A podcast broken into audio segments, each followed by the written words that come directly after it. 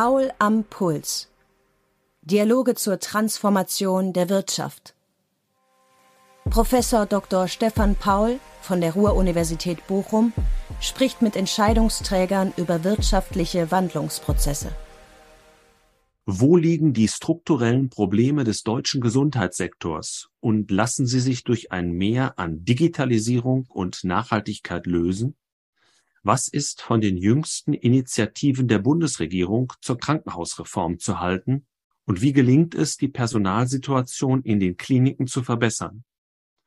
Das habe ich Thomas Lemke gefragt, CEO der Sana Kliniken AG, drittgrößter privater Klinikbetreiber in Deutschland. Als Ausgangspunkt aller Reformansätze hält er eine realistische Diskussion über die gewünschte Leistungsfähigkeit des Gesundheitssystems für unabdingbar. Redlichkeit und Ehrlichkeit heißt, dass wir in der öffentlichen Diskussion äh, uns gegenseitig nicht mit den realen Fakten und Entwicklungen und Interessen der jeweiligen Stakeholder im Gesundheitswesen vertraut machen. Wir werfen uns immer gegenseitig vor, was der eine möchte, was der andere nicht möchte. Wir werfen uns Ökonomisierung vor, obwohl auf der anderen Seite alle im System Geld verdienen wollen, Ärzte, Pflegekräfte, Laborleute etc. Also das steht für mich schon mal an, an erster Stelle. Und Redlichkeit gehört auch dazu, was ist eigentlich das Leistungsversprechen, was wir als Gesellschaft unseren Bürgern geben, was eine äh, Gesundheitsversorgung bedeutet und insbesondere eine stationäre.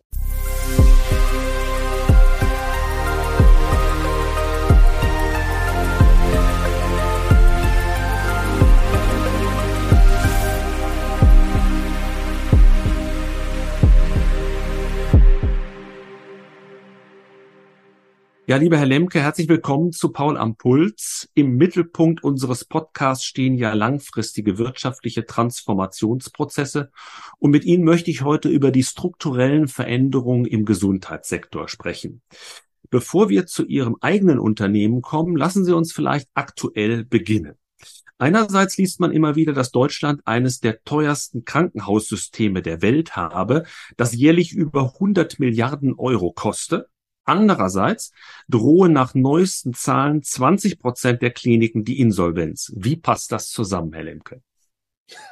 Lieber Herr Professor Paulus, das ist ja eine, eine gute Stadtfrage. Ich komme mir vor wie bei äh, äh, Lanz Talkshow, weil äh, die Zahlen, die man da immer verwendet, äh, ganz ehrlich, muss man ein bisschen Relation bringen. Also, ähm, die entscheidende Frage ist nicht die absolute Zahl, weil äh, Deutschland mit 84 Millionen naturgemäß mehr Ausgaben hat als ein, ein kleines Land wie Dänemark, sondern für mich ist entscheidend, wie hoch ist der Anteil des Bruttoinlandsproduktes, was wir für die Gesundheitsversorgung ausgeben.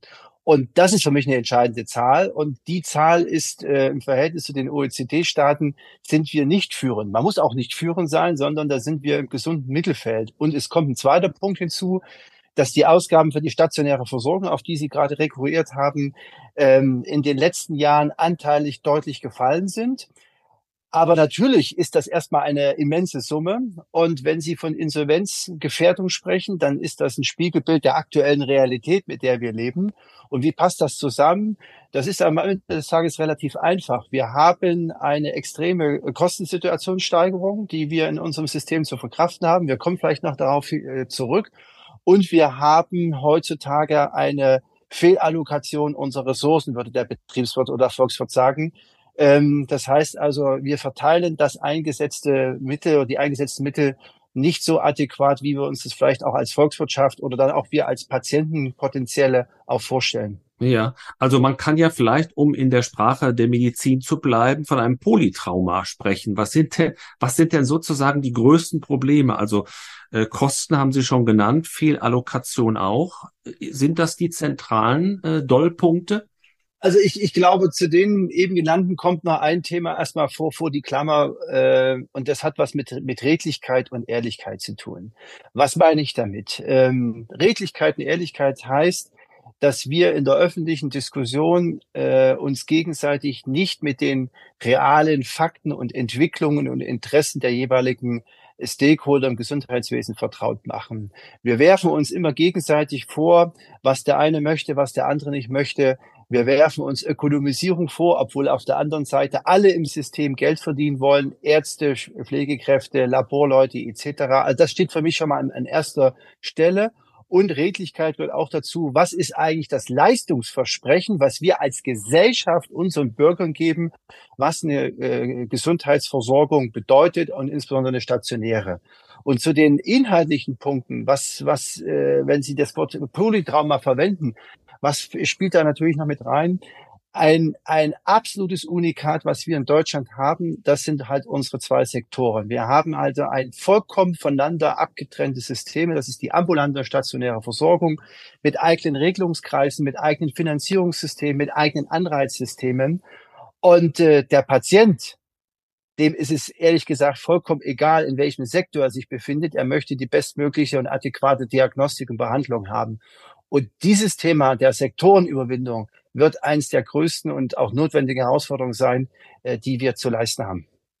Äh, der Bundesgesundheitsminister spricht ja von einem zu viel an Ökonomie im Gesundheitssektor. Aber nach dem, was Sie sagen, ist mein Eindruck, da ist eher zu wenig das Kernproblem.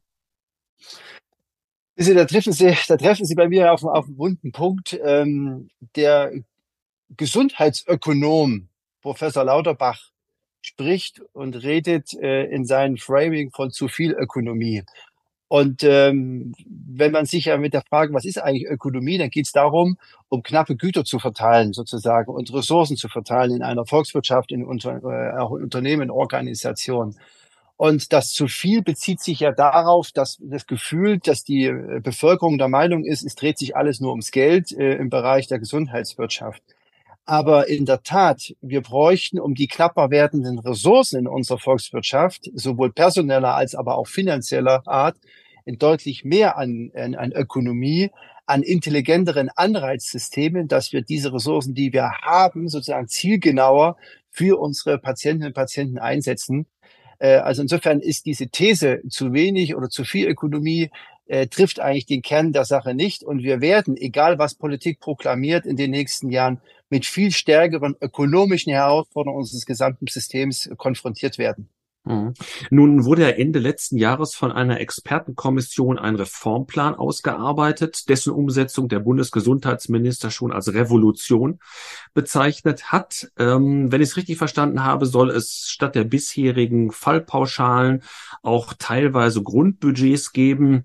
Dann gibt es Versorgungslevels, nach denen die Kliniken gestaffelt sind und sie dementsprechend dann auch finanzielle Zuteilung kriegen. Was halten Sie von dem Vorschlag? Also äh, das Thema Revolution, auf das möchte ich hier gar nicht eingehen, weil dann wird es sehr emotional, äh, was man mit dem Begriff der Revolution verbindet. Aber zur sachlichen Frage zurück. Ähm, der, der entscheidende Punkt ist, ähm, was sehen wir als Gesellschaft, dem Fall dann auch stellvertretend Politik und in den Ländern, als bedarfsnotwendig und als versorgungsrelevant an? Das ist eine bisher nicht geklärte Frage in unserer Republik. Die ist insofern geklärt, dass die Länder für sich jeweils definiert haben, welche Krankenhäuser bedarfsnotwendig sind und dann in einem Krankenhausplan sind. Und wenn ich diesen Maßstab anwende, dann ist in der Tat unser heutiges Finanzierungssystem nach Corona, nach einem veränderten Patientenverhalten nicht mehr vollständig dazu angetan, sozusagen Flächenversorgung, sicherzustellen, weil die kleineren Kliniken, die bedarfsnotwendig sind, es mit den heutigen Fallpauschalen alleine nicht mehr hinbekommen. Also insofern, um Ihre Frage zu beantworten, ist die Grundidee, bedarfsnotwendige Kliniken sozusagen eine Sockelfinanzierung für ihre Fixkosten äh, zu organisieren, ist per se richtig. Die Frage wird nur sein, wie ermittelt man diese? Und ist das dann auch sofort äh, das Argument, um einen Komplettausstieg aus den vermeintlichen doch negativ belasteten Fallpauschalen äh, zu organisieren? Das sehe ich sehr kritisch an der Stelle, aber die Grundfinanzierung bedarfsnotwendiger Kliniken in, in der Fläche halte ich für eine nachdenkenswerte Idee. In dem Zusammenhang beklagen viele Politiker, nicht nur, auch Branchenvertreter, einerseits die Überkapazitäten an Krankenhausbetten und andererseits wird dann aber auch wieder von Versorgungslücken gesprochen, Stichwort zum Beispiel Kindermedizin. Kann man überhaupt sowas wie ein, in Anführungszeichen, gesundes Maß für die Zahl der Kliniken in Deutschland festlegen? Ähm, lieber Paus, das ist eine spannende Frage. Ähm, und zwar deshalb spannend, weil wir haben zwar nominell ähm, viele oder auch in bestimmten Regionen zu viele Kapazitäten. Äh, und wenn Sie auf die äh, aktuelle Entwicklung um die Jahreswende, um die Kindermedizin rekurrieren, dann muss man wissen, dass der Staat, der Regulator in den letzten Jahren sehr stark schon eingegriffen hat in sogenannte kapazitätsbegrenzenden oder mit kapazitätsbegrenzenden Maßnahmen. Das weiß die Öffentlichkeit nur nicht. Das mhm. bedeutet, dass wir heute schon gar nicht mehr die vollen Kapazitäten am Netz haben, sondern wir fahren in vielen Kliniken nur noch mit 70 oder 80 Prozent, die einfach regulatorisch bedingt gar nicht mehr im Betrieb sind. So, und wenn ich das jetzt mal zu Ende denke und sagen, äh, wäre es nicht der richtige Weg, sozusagen immer weiter Ressourcen zu verknappen und damit die Kapazitäten künstlich im bestehenden Maße zu reduzieren, nicht viel sinnvoller sozusagen ähm, Regulatorik wieder etwas äh, Freiheitsgrade für die für die Unternehmen, für die Krankenhausträger zu generieren und dann sich daran zu orientieren, was in bestimmten Regionen an Bedarfen von Versorgung notwendig ist. Und das Maß an Anzahl der Kliniken ist für mich persönlich als Thomas Lemke nicht relevant. Für mich ist relevant, was brauchen wir für Versorgung in Kombination ambulant stationär in den jeweiligen Regionen. Und es ist auch ein Unterschied, ob wir in Sachsen-Anhalt sind mit der durchschnittlich ältesten Bevölkerung mit zum Beispiel hohen Herzinsuffizienzraten oder sind wir in einem urbanen Ballungszentrum wie bei mir zum Beispiel in München. Und das kommt mir in der aktuellen Debatte zu kurz. Es wird nur an Zahl von Kliniken festgemacht, die aber an den Bedürfnissen der Versorgung in Regionen komplett vorbeilaufen. Mhm. Lassen Sie uns vielleicht von der Ebene, sozusagen von der Metaebene, dann äh, zu, zu Sana selbst kommen. Äh, ich habe gelesen, dass Sie anstreben, eine Transformation, zitiere ich mal, zum integrierten Gesundheitsdienstleister. Was hat man sich darunter vorzustellen? Ja, es folgt der, der Idee sozusagen, den Bedürfnissen unserer Patientinnen und Patienten Rechnung zu tragen. Was meint es damit? Heutzutage ist es so, das wird Ihnen vielleicht auch so gehen oder auch Ihren Studenten, auch den jüngeren Leuten, an mir auch, äh, dass Sie ähm, sozusagen, wenn Sie heute eine, eine, eine ärztliche Diagnostik brauchen, ähm, von Pontius zu Pilatus laufen. Und Sie haben unterschiedlichste Ansprechpartner in unserem Gesundheitssystem. Und was wir merken über die letzten Jahre verstärkt, dass viele unserer uns anvertrauten Patienten eher sagen, eine Hand, One Voice, eine Anlaufstelle sozusagen und die unterschiedlichsten sozusagen Versorgungsangebote, die wir im System haben, ob schon mal vorher im Bereich der Prävention, der ambulanten Versorgung, der Diagnostik bis hin zur stationären Nachversorgung, dass möglichst diese Menschen das in einer Hand für sie organisieren sollen. Das ist ein Riesenbedarf und äh, wir stellen uns sozusagen da auf, auch auf unsere Kundenbedürfnisse ein, auch wenn der Begriff des Kunden im Gesundheitswesen von dem einen oder anderen nach wie vor als schwierig äh, gesehen wird, aber ich, ich be benutze ihn äh, äh, deshalb auch bewusst. Und integriert heißt es eben, entlang der sogenannten Patient Journey die unterschiedlichsten, äh, sag mal, Bedürfe und Bedarfe von Patienten möglichst aus einer Hand anzubieten und sozusagen das mit einem Baukastensystem und Partnern, die für die unterschiedlichen Kompetenzen stehen, das letztendlich auch verfügbar zu machen. Und das ist in der Tat äh, ein komplett neues Denken, weil wir uns aus diesen klassischen Silos, aus den einzelnen Segmenten heraus bewegen und das ganzheitlich für den Patienten denken und unsere Ressourcen und Angebote danach ausrichten. Das ist die so. Idee dahinter. Ja, kann ich gut nachvollziehen. Als Patient finde ich das auch toll. Die Frage ist, führt das nicht zu einer enormen Komplexität in Ihrer, in Anführungszeichen, Produktion? Äh, nein, äh, äh, klares Nein. Äh, es führt zu einem veränderten, und das ist wahrscheinlich, worauf Sie abstellen, es führt zu einem anderen Denken. Und das andere hm. Denken bedeutet, dass wir unsere äh, äh, Mitarbeiter befähigen müssen, in, entlang eines Prozesses zu denken und nicht mehr sozusagen in den jeweiligen Silos und den Segmenten zu denken. Und das Prozessdenken ist sozusagen für den Betroffenen am Anfang komplexer, weil er sich umstellen muss. Aber on the long run ist sozusagen eine klassische Prozesskompetenz und wer ist für was zuständig, äh, viel einfacher zu handeln. Und das hat uns in Teilen auch die Industrie zum Beispiel, äh, ist uns da um Längen voraus in der Gesundheitswirtschaft, äh, wo sozusagen Prozesskompetenz und Prozessdenken schon lange Einzug gehalten hat und State of the Art ist. Also zusammengefasst, das Individuum, was ich jetzt letztendlich auf diesen neuen Weg mitmache, für die ist es komplexer in der Umstellung, aber am Ende des Tages einfacher zu handeln und demzufolge auch die Kundenbedürfnisse besser zu befriedigen. Jetzt sind Sie ja nicht nur am Patienten tätig, sondern Sie haben auch Aktivitäten im B2B-Bereich, was für Kliniken, nehme ich mal an, eher unüblich ist.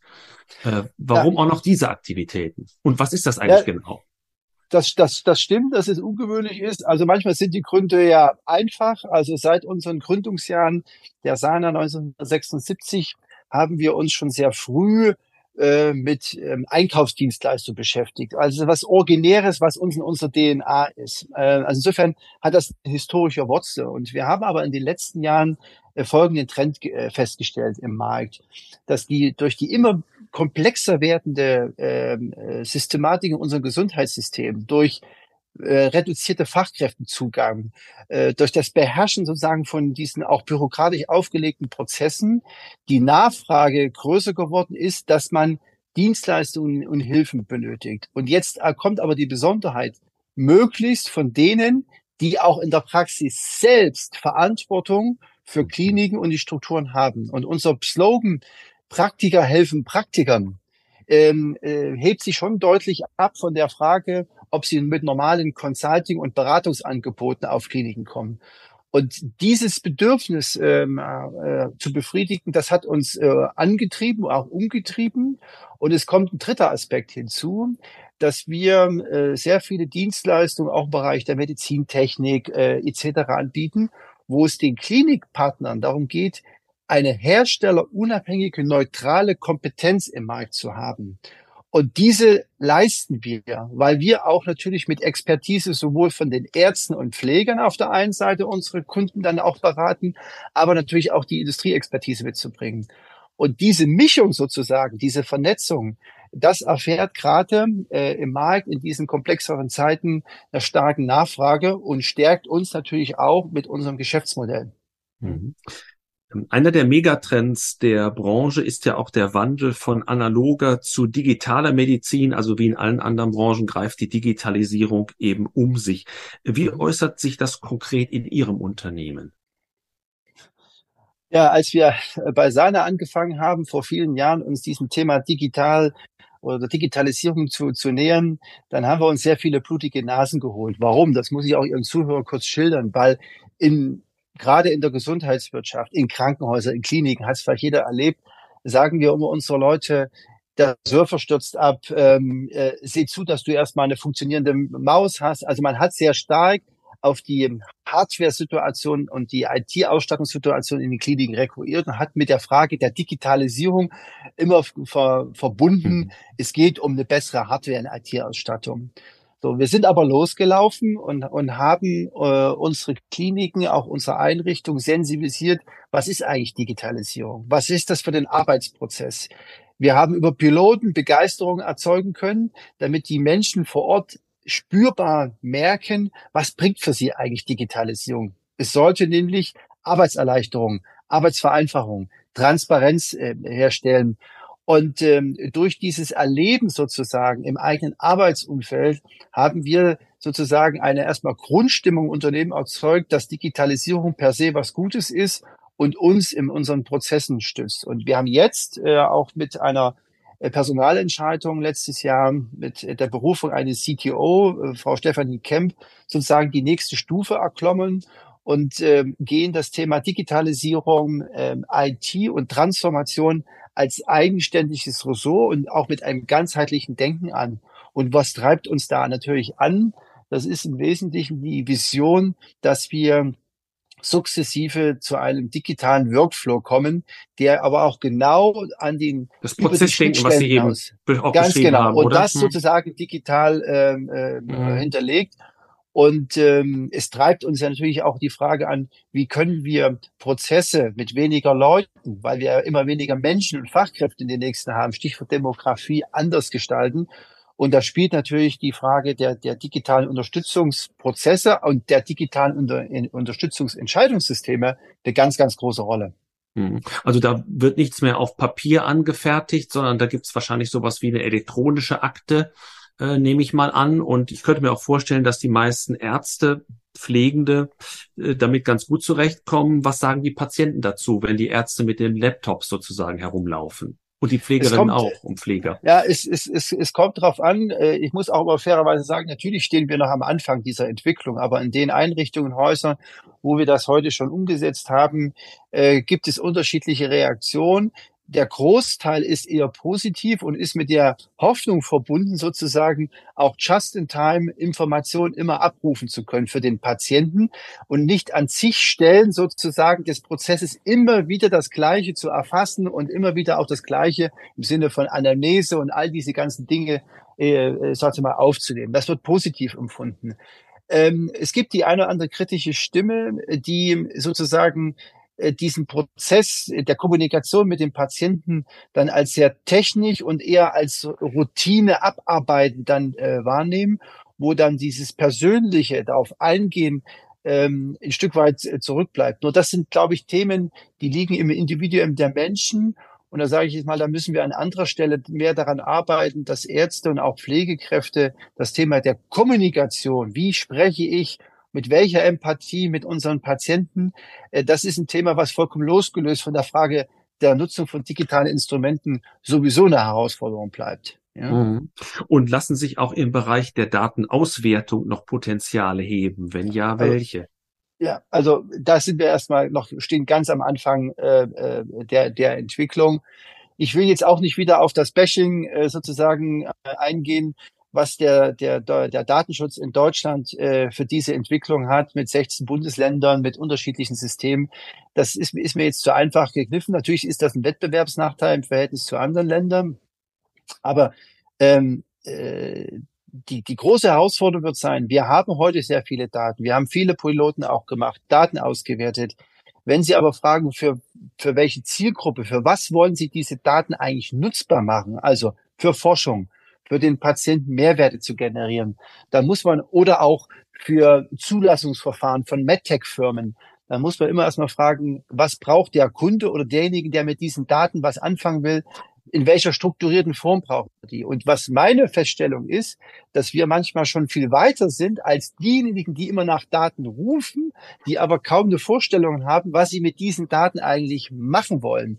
So, und da wird es, glaube ich, eine Entwicklung geben in den, in den nächsten, äh, in der nächsten Zeit, in den nächsten Jahren, wo wir äh, sowohl regulatorisch zulässig, aber auch strukturiert diese Dinge äh, voranbringen. Und vielleicht für Ihre Zuhörer möchte ich auch mal mit einer, einer mehr mal aufräumen. Ähm, wenn heute äh, Patienten zu uns kommen und wir sie fragen, dürfen wir anonymisiert selbstverständlich mit deinen Daten sozusagen in bestimmte Forschungs- und Entwicklungsthemen gehen, also dann haben wir eine Rücklaufquote von 98 Prozent. Mhm. Also sprich, mhm. mhm. der Patient selbst sieht das notwendig ein, dass damit möglicherweise Entwicklung befeuert werden.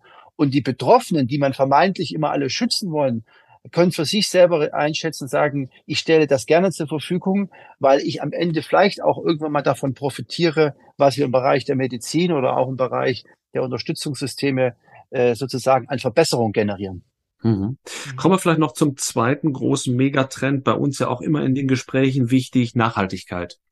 Ja. Ähm, wo liegen hier im Gesundheitssektor generell die größten Probleme und an welchen Stellschrauben wollen Sie bei Sana drehen, um sich zu verbessern? Das ist, das ist eine gute und eine spannende Frage. Und, und dann will ich ganz kurz mit einer äh, äh, Geschichte versuchen, die Frage zu beantworten. Wir haben uns bei Sana mit dem Thema Nachhaltigkeit schon, schon viele, viele Jahre, als das überhaupt en vogue geworden ist, sage ich mal, beschäftigt und sind dann eingeladen worden in Glasgow vor zwei Jahren auf der Weltklimakonferenz. Das war also die vorletzte sozusagen und durften dort unsere, ähm, sag mal, ähm, Ansichten und Ideen, wie man nachhaltig im Gesundheitswesen arbeiten kann, präsentieren. Und was mir da aufgefallen ist, dass den meisten der da Anwesenden, und das sind ja Wissenschaftler, Politiker und alle, gar nicht klar war, dass der, der Sektor der Gesundheitswirtschaft nicht nur in Deutschland, auch weltweit einer der größten CO2-Emittenten ist, zum mhm. Teil noch mehr als die Luftfahrtindustrie. Wir liegen in Deutschland zwischen fünf und sechs Prozent äh, CO2-Emissionen. Und ähm, der besondere Punkt bei uns ist aber, dass viele meinen, wir tun ja was Gutes, also wir heilen ja Patienten, wir, wir ja. machen kranke Menschen wieder gesund. Also sind wir ja nachhaltig und insofern besteht ja gar keine Veranlassung, sich mit diesem Thema im tieferen Sinne zu beschäftigen. Mhm. So, deshalb äh, ist das ein, ein, ein, ganz wichtiger Punkt und ähm, der Gesundheitssektor muss sich mehr denn je damit beschäftigen. Ähm, wir bei Sana haben uns vollkommen unabhängig von diese übergeordneten Themen auf den Weg gemacht und haben ähm, ein, ein, ein Prozess initialisiert, unabhängig mal von den Institutionen, wie wir Nachhaltigkeit im Dreiklang der Ökologie, der sozialen Gerechtigkeit, aber auch der Ökonomie, das kommt mir manchmal zu kurz, diesen Dreiklang im Sinne von mhm. nachhaltigen Strategien umsetzen, haben die Mitarbeitenden mitgenommen und haben darauf für uns dann auch messbare Ziele implementiert, äh, wie wir für uns, sagen wir, unseren eigenen Weg definieren. Und ähm, da muss ich sagen, da bin ich schon sehr stolz auf, auf unser Unternehmen, aber auch auf die vielen Mitarbeiter, die viele Ideen mit eingebracht haben. Und ich sehe das jetzt äh, auch in der aktuellen Energiepreisdiskussion, dass wir bei uns durch äh, sehr stark schon auch äh, umgesetzte Energiekostenmaßnahmen äh, und auch sagen wir, verbrauchsorientierte Investitionen getätigt haben, schon auch vor Jahren, ich sage jetzt mal mit einem großen blauen Auge davon gekommen sind im Verhältnis zu anderen, die, ich sage mal, auch im Hinblick auf ihre Struktur, auf ihre Infrastruktur, voll sozusagen auch die Wucht dieser Energiekostensteigerung abbekommen haben. Aber da würde ich gerne nochmal, fand das sehr interessant, mhm. fragen, woher kommt diese, dieser äh, sehr schlechte sozusagen CO2-Fußabdruck? Das sind im Wesentlichen äh, sind das Lieferkettenthemen. Das heißt, also das, was wir an, an Materialien einsetzen, das kann ich auch aus unserem Bereich. Wir, wir, wir organisieren ja eine der größten Einkaufsverbünde sozusagen auch in Europa. Und ähm, da sind zum Beispiel so die Fragen Einweg, Mehrweg, äh, die Diskussion. Wir haben natürlich einen hohen Energieeinsatz sozusagen, was unsere technische Infrastruktur anbelangt. Und ähm, wir haben äh, bei der Frage auch, ähm, mit welchen äh, Apparatemedizin, Implantate, also all das, was mhm. sozusagen dann einwirkt, diese indirekten und direkten Faktoren, treiben den CO2-Fußabdruck in der Gesundheitswirtschaft vergleichbar äh, zur anderen Industrie extrem in die Höhe. Ja. In, in welcher Weise haben Sie auch die Finanzierung mit dem ESG-Thema verknüpft? Ja, das war eine, eine spannende Frage. Wir hatten ähm, auf der einen Seite haben, meinten wir, haben wir viele gute Hausaufgaben schon gemacht und ähm, hatten im letzten Jahr ähm, mussten wir oder wollten uns auch äh, refinanzieren. Wir nutzten das Instrument des Schuldscheindarlehens ähm, am, am Kapitalmarkt und hat dann nach langen Diskussionen auch mit unseren Bankpartnern äh, und gesagt, wir würden doch gerne auch diese ESG-Komponente, weil wir was vor vorzeigen wollen, äh, mit im Markt platzieren. Das Interesse war groß. Äh, und wir haben es tatsächlich geschafft und wir haben, glaube ich, was sehr Innovatives noch umsetzen können. Neben den klassischen Frage CO2-Reduktion haben wir auch ein Ziel definiert, Antibiotika-Reduktion. Da fragen uns viele gefragt, was hatte das mit Nachhaltigkeit zu tun? Ja, ähm, äh, wer sich mit den äh, Details beschäftigt. Wir haben heute sehr viel Antibiotikaresistenzen. Wir haben durch Ernährungsthemen haben wir äh, eine riesen Herausforderung bestimmten Patientenklientel, die auch Antibiotika nicht mehr anschlagen. Und aber auch die Medizin hat immer sehr großzügig in vielen Bereichen Antibiotika verabreicht. Und eine deutliche Reduktion von Antibiotika bedeutet sozusagen Ressourcenschonung sozusagen, damit natürlich aber auch höhere Wirksamkeit für Patienten und damit indirekt auch Reduktion wieder von, von Ressourcen. Und das hat eingeschlagen, ich sage jetzt mal, äh, sehr gut. Und wir haben darüber auch unsere Finanzierungskosten senken können ähm, und sind da auch ein Stück weit stolz, weil am Ende des Tages dann auch unsere G&V, und da wird es wieder dann ganz ökonomisch, deutlich entlastet wird über, die, äh, über diesen Faktor. Und wenn wir schon bei der Finanzierung äh, sind, äh, Sie haben ja auch äh, immer mal wieder Akquisitionen schon durchgeführt oder haben bereits welche angekündigt. Man hört jetzt immer mehr, dass Kapitalmarktinvestoren, dass Private Equity Gesellschaften, zum Teil große Praxen, aber auch Kliniken aufkaufen. Haben Sie also eine verstärkte Konkurrenzsituation, wenn es um Akquisitionen geht? Äh, ja, ganz klar ja, ähm, weil das Geschäftsmodell der von Ihnen genannten Investorengruppen ist ja ein anderes, als was wir haben. Also wir haben ja ein Geschäftsmodell, das wir nachhaltig langfristig Versorgung für die Patienten anbieten. Und bei äh, PI getriebenen, sage ich mal, Investorenmodelle stellt sich irgendwann mal die Frage äh, Exit und Buy und Build. Und ähm, ich meine gerade auch äh, vielleicht viele Studenten von Ihnen, das Thema äh, EBITDA-Arbitrage wird Ihnen vielleicht was sagen. Das sind ja nicht unsere Geschäftsmodelle. Und warum sage ich das? da ist natürlich die Bereitschaft, höhere Kaufpreise zu, hm. zahlen, viel größer, weil der ökonomische Benefit letztendlich in einem Exit generiert wird und nicht sozusagen aus dem laufenden Geschäft heraus. Und das ist in der Tat schon ein Wettbewerbsthema, was wir spüren. Ich muss aber ganz ehrlich sagen, wenn Sie sich dann die Mühe machen, und da ist immer die Frage, mit welchen Incentives auch ähm, Ärzte sich äh, mit diesem Thema beschäftigen.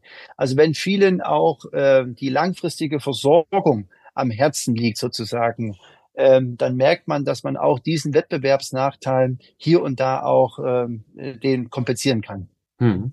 Äh, Sie haben äh, ein weiteres Problem eben in einem Nebensatz angeschnitten, als Sie auf den Fachkräftemangel oder generell Personalmangel eben auch kamen. Ja.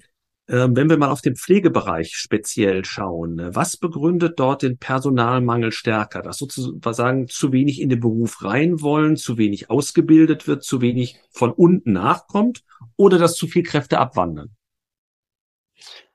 Also das Thema Pflegemangel, ich glaube, da könnte man eine eigene Sendung machen, äh, weil das ist, äh, äh, äh, es ja. ist multikomplex und ich will, will mich versuchen, äh, kurz zu halten. Es ist von, von vielen, von dem, was Sie gesagt haben, was dabei. Der größte Painpoint aktuell ist mittlerweile, dass das Image sozusagen des Pflegeberufes durch die mediale Außendarstellung, ich will jetzt keine Medienschelle betreiben, wir gehören ja auch dazu, ähm, so weit nach unten getrieben worden ist, dass sich heute Jugendliche, die sich für den Pflegeberuf entscheiden, in ihrem Freundeskreis sich entschuldigen müssen, warum sie denn in diesen Beruf gehen. Das ist eine sehr bedenkliche Entwicklung. Ich merke aber gerade jetzt, auch in den letzten ein, zwei Jahren nach Corona, haben wir unsere äh, Ausbildungszahlen und die Anmeldungen in unseren Schulen deutlich wieder, haben wieder zugenommen. Aber das Thema Pflegemangel ähm, ist in der Tat eins. Wir haben ähm, Absolutzahlen, eine der am meisten oder am meisten Pflegekräfte überhaupt im System wie in allen OECD-Ländern. Jetzt kommen wir mhm. aber zu Ihrer Eingangsfrage. Diese Pflegekräfte sind aber rein statistisch auf zu viele Facilitäten, damit auf Kliniken verteilt, was eben dann eben auch zu dieser Herausforderung führt. Und es gibt aber auch äh, zwei andere Megatrends. Und die, ich weiß, die sind immer nicht so populär, mal angesprochen zu werden, aber sie sind äh, zu den, gehören zu den realen Fakten. Wir haben in den letzten Jahren einen deutlichen Trend hin wieder zu Teilzeitstrukturen. Mhm. mhm. Sie sehen, in den letzten fünf Jahren haben sich die entsprechenden Lohn- und Gehaltsstrukturen der Pflege, auch ein Teil ja zu Recht, ähm, um 25 bis 30 Prozent erhöht. Was wir spüren ist, dass aber das genau so im gleichen Umfang dazu führt, dass viele dann äh, in Teilzeitstrukturen gehen. Und wir entziehen damit natürlich auch eine Menge Ressourcen, brauchen sozusagen dann immer, immer mehr, äh, um den normalen laufenden Betrieb aufrechtzuerhalten. Und der, der, der dritte Punkt, und das ist ein Phänomen, den wir sehen auch in anderen Bereichen, wo heute Menschen auf Menschen treffen, nämlich die Frage, wie geht man eigentlich mit Menschen um, die einem helfen wollen? Sprich, äh, was müssen sich heute Pflegekräfte, aber auch Ärzte und andere anhören von Patienten oder vermeintlich jemand, die Not äh, suchen äh, und der Umgangston und damit der menschliche Umgang da sind viele nicht mehr bereit, äh, äh, das Thema letztendlich auch mit sich machen zu lassen, verlassen den Beruf. Und der letzte Punkt, und das ist in der Tat ein hausgemachtes Thema, äh, wenn Sie heute mit den Pflegeverbänden oder auch unseren Pflegenden sprechen, dann hat der Anteil der bürokratischen äh, Tätigkeiten in den letzten zehn Jahren vier, vierhundertfacht. Ja, das heißt, Heute im Schnitt zwischen 35 und 40 Prozent sind nur Pflegekräfte mit beschäftigt, zu dokumentieren, Bürokratie zu machen, Zettel auszufüllen, Daten zu erfassen, nachzukontrollieren. Und da sagen mir viele, dafür bin ich nicht angetreten, sozusagen, ich möchte dem Patienten helfen, aber ich möchte nicht dieser Bürokratie Vorschub leisten und verlassen dann das System. Das ist eine. Mhm. ganz bedenkliche Entwicklung. Und dann fragt man sich ja, wie kann man diese Entwicklung umkehren? Also an dem gesellschaftlichen Image können wir versuchen zu arbeiten. Arbeitszeiten ist dann schon wieder kritisch nach dem, was Sie gesagt haben. Mhm. Ja, bleibt Entbürokratisierung, aber vielleicht auch einfach mal mehr Verdienst, oder? Das ist äh, Entbürokratisierung ist, ist ein ganz wichtiger Punkt. Bei dem Thema Verdienst, äh, da kann man immer ja nur falsch liegen. Ähm, ich halte es jetzt mal mit den, mit den objektiven Fakten. Der Pflegeberuf jetzt, und wir sind ja auch äh, tarifgebunden, ist mittlerweile eines der bestbezahltesten Facharbeiterberufe, den es gibt. Mhm. Ähm, wenn Sie heute eine Umfrage machen in einer Fußgängerzone und fragen den Passanten, ähm, was verdient eine Pflegekraft? Dann bekommen nach wie vor sie Aussagen, ich rede jetzt von der stationären Pflege, ich rede nicht vom Pflegeheim. Dann kommen dann Aussagen, die eben dann so sind, na wie 2000 Euro etc. Das stimmt ja schon lange nicht mehr. Das heißt, wir haben heute eine Einkommensrange, die kann, die gehen bis hoch zu 60, 65.000 Euro. Ist es für mich nicht die Frage, ist das jetzt viel oder weniger viel? Der Trend der letzten Jahre ist aber eindeutig. Und wenn man aber Umfragen, sowohl unsere eigenen äh, sich anschaut, aber auch von den Pflegeverbänden, dann ist der Verdienst nicht mehr der berühmte mhm. Negativpunkt, sondern ist das Thema Wertschätzung, was ein mhm. ganz großer Punkt ist, mhm. ist das Thema Bürokratie. Und bei dem Thema Wertschätzung darf ich Ihnen sagen, Pflegekräfte entscheiden sich heute äh, viel häufiger danach, gar nicht, wer ist jetzt der Träger, was ist das Krankenhaus, sondern ganz konkret, wie verhält sich eine Stationsleitung? Und wenn Sie heute auf Social Media gehen, auf Facebook, dann haben Sie eine 1 zu 1 Reaktion zwischen denen, die ein hohes Ansehen haben. Da bekommen Sie heutzutage blind Bewerbungen in Fülle, Hülle und Fülle. Umgedreht, wenn auf Facebook jemand sagt, die Stationsschwester X ist aber, ja, ich sag mal nicht sozial kompatibel, dann haben Sie sozusagen die 1 zu 1 Negativreaktion. Das heißt, auch für uns als Krankenhausträger hat sich die Arbeitswelt und die Frage, wie befähige ich eigentlich Führungskräfte auch in der Pflege, mit den ihnen angetrauten Pflegekräften umzugehen, total verändert und sie ist eben nicht mehr das hierarchische System noch wie vor 30, 40 Jahren. Da müssen wir uns grundsätzlich neu drauf einstellen und da müssen wir auch als Arbeitgeber äh, ich sag mal, Rahmenbedingungen mit an die Hand geben, dass die Menschen auch eine Chance haben, sich in diese neuen ähm, Arbeitsweisen und auch Anforderungen hineinzuentwickeln. Damit wird das auch zu einer Frage der Unternehmenskultur und äh, dann liegt aber auch mal die Frage nahe, gelingt Ihnen das bei Sana beispielsweise die Fluktuationsquote geringer zu halten als in anderen Einrichtungen? Also es ist, man muss fairerweise so sagen, wir haben äh, unsere Fluktuationsquoten, auch Krankheitsquoten, wenn man das mit unserem, mit dem äh, Industriebenchmark oder mit dem Gesundheitswesen, das berichten wir auch immer in unserem Personalreport, liegen wir weit unter dem Schnitt. Heißt, mhm. wir sind deutlich besser als der Branchenschnitt. Das heißt aber wiederum nicht, dass wir auch einzelne Kliniken haben oder Einzelfälle mhm. haben, wo wir Probleme und Herausforderungen haben. Aber ich glaube, durch diesen äh, auch regionalen und sehr klinisch spezifischen Angang, äh, Pflegekräfte auch ähm, äh, anders anzuleiten in dieser neuen Arbeitswelt, haben wir ein Stück weit, ähm, ja, ich sag mal, die, die richtigen Instrumente bedient, sind aber natürlich noch lange nicht dort, wo man sagen könnte, das ist jetzt alles super, sondern es ist eine tägliche Herausforderung, damit umzugehen. Und auch die äh, Frage, die häufig kam, auch in den Statistiken Corona, wir haben sogar äh, eine geringere Fluktuation äh, in der Corona-Zeit gehabt als äh, vorher. Und ähm, ich könnte das jetzt einfach machen und sagen, das liegt an Sana. Das stimmt natürlich nicht, sondern es liegt genau an den Dingen, die ich vorher gesagt habe. Es liegt an den individuellen Arbeitsverhältnissen, an dem Thema Wertschätzung ähm, vor Ort.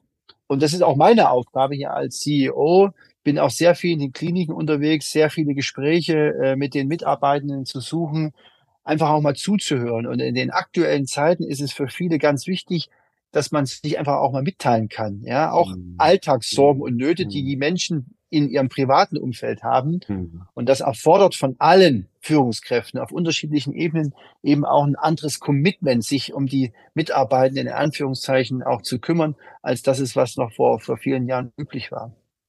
Dann komme ich vielleicht auch gerade noch zu drei, vier persönlichen Fragen genau an Sie. Bevor Sie zu Sana kamen, waren Sie als Steuerberater, auch als Wirtschaftsprüfer tätig.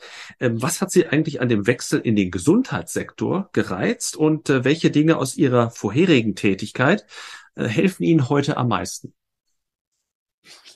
Ja, was hat mich an den Wechsel des Gesundheitssektors gereizt? Ist ja schon ein bisschen da, speziell, der, der genau, Sektor. Ähm, aber ähm, er war dann insofern auch nicht speziell, weil in meiner vorherigen Tätigkeit hatte ich ähm, diesen Bereich des Healthcare-Sektors bei, bei Arthur Anderson und dann Ernst Young auch, äh, habe mich da getummelt und hatte sehr viele Mandanten in dem Bereich. Ja.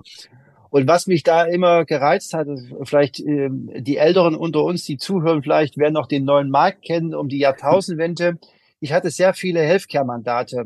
Und alle, die so diese hippen Mandate hatten, die sind dann alle von der Insolvenz betroffen gewesen.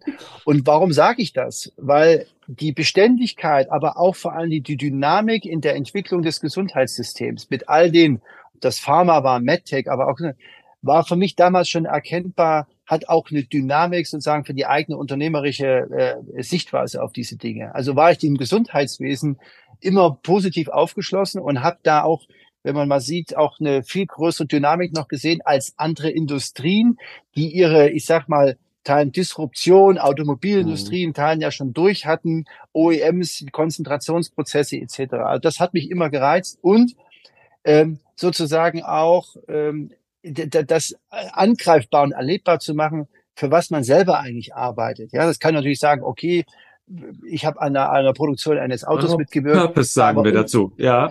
Neudeutsch, äh, genau, Neudeutsch, der, der, der Purpose, äh, da wird man immer denken, der, wenn der ältere Kollege das sagt, äh, meint er das ernst? Doch, das meine ich ernst, weil das ja auch schon 20 Jahre zurückgeht und das treibt mich auch heute noch an und wenn Sie sagen noch, was, was, was kann man heute nutzen? Natürlich so ein, auch ein, ein, ein Prozess und Zahlen, Daten, Faktenverständnis, äh, äh, kann immer helfen. Was mich aber am meisten angetrieben hat, das muss ich ganz ehrlich sagen, ist, ich habe viele Unternehmen gesehen, die äh, es nicht bemerkt haben oder anders, sie haben es auch nicht geschafft, auf dem Höhepunkt ihrer Produkte ihre Weichen für die mhm. Zukunft mhm. zu stellen. Mhm. Ähm, sie waren auf dem Peak, die Cashflows liefen noch, und trotzdem hat man gesagt, es wird schon irgendwie gut gehen. Und ich habe mir persönlich mal geschworen, falls ich mal ein Unternehmen Verantwortung tragen sollte, genau das zu verhindern nämlich in dem Zeitpunkt, wo man merkt, wo sich Märkte verändern, wo sich Kundenverhältnisse verändern oder auch Rahmenbedingungen verändern, rechtzeitig die Weichen zu stellen, dass diese Unternehmen in eine neue Phase kommen. Und da habe ich leider eben vieles Negative erlebt und habe daraus mitgenommen. Und das treibt mich jetzt eben auch in der Gesundheitsbranche insgesamt um, aber natürlich für Sana und deshalb eben auch die Veränderung unseres Geschäftsmodells, was ich, was mich intrinsisch umtreibt sozusagen. Mhm. Wenn Sie jetzt aber in die Politik wechseln würden, was wären Ihre wichtigsten Anliegen, die Sie in den ersten 100 Tagen versuchen würden umzusetzen? Oh ja, da die Frage nach dem Minister, die habe ich schon mehrfach gestellt bekommen. Aber das kann ich Ihnen ganz ehrlich sagen. Das allererste wäre für mich wichtig, Vertrauen herstellen. Mhm. Vertrauen in die Akteure, die wir in Deutschland in diesem System haben. Zuhören, diese Akteure ernst nehmen und die unterschiedlichen Interessen sozusagen erstmal aufnehmen. Das wäre das Aller, Allerwichtigste. Mhm, mh. Und nicht den Eindruck zu vermitteln, sozusagen, einer allein kann Wirft es alles um. reißen. Ja.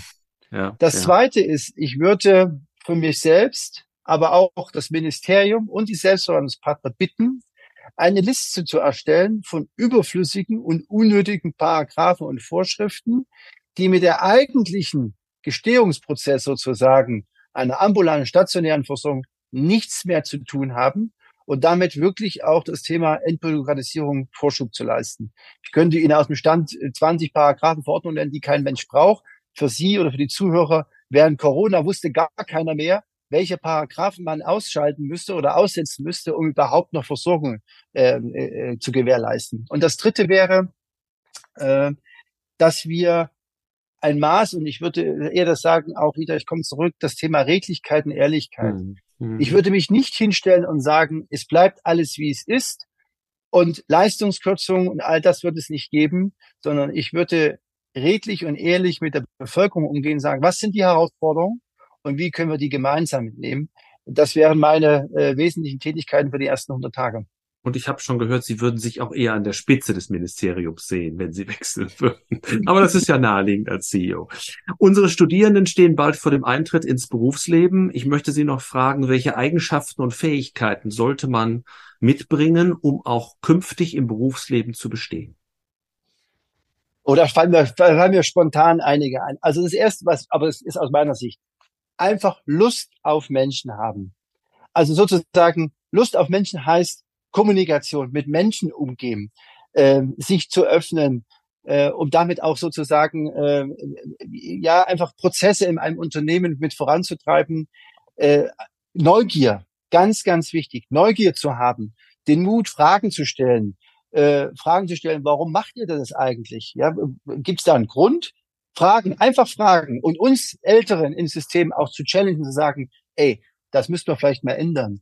Eine gewisse Flexibilität sollte mit dabei sein. Also das äh, würde ich mir auch wünschen. Und dann hat man, glaube ich, auch ein Maß auch äh, äh, an Erfolg, äh, an Erfolg auch zu generieren für sich selbst.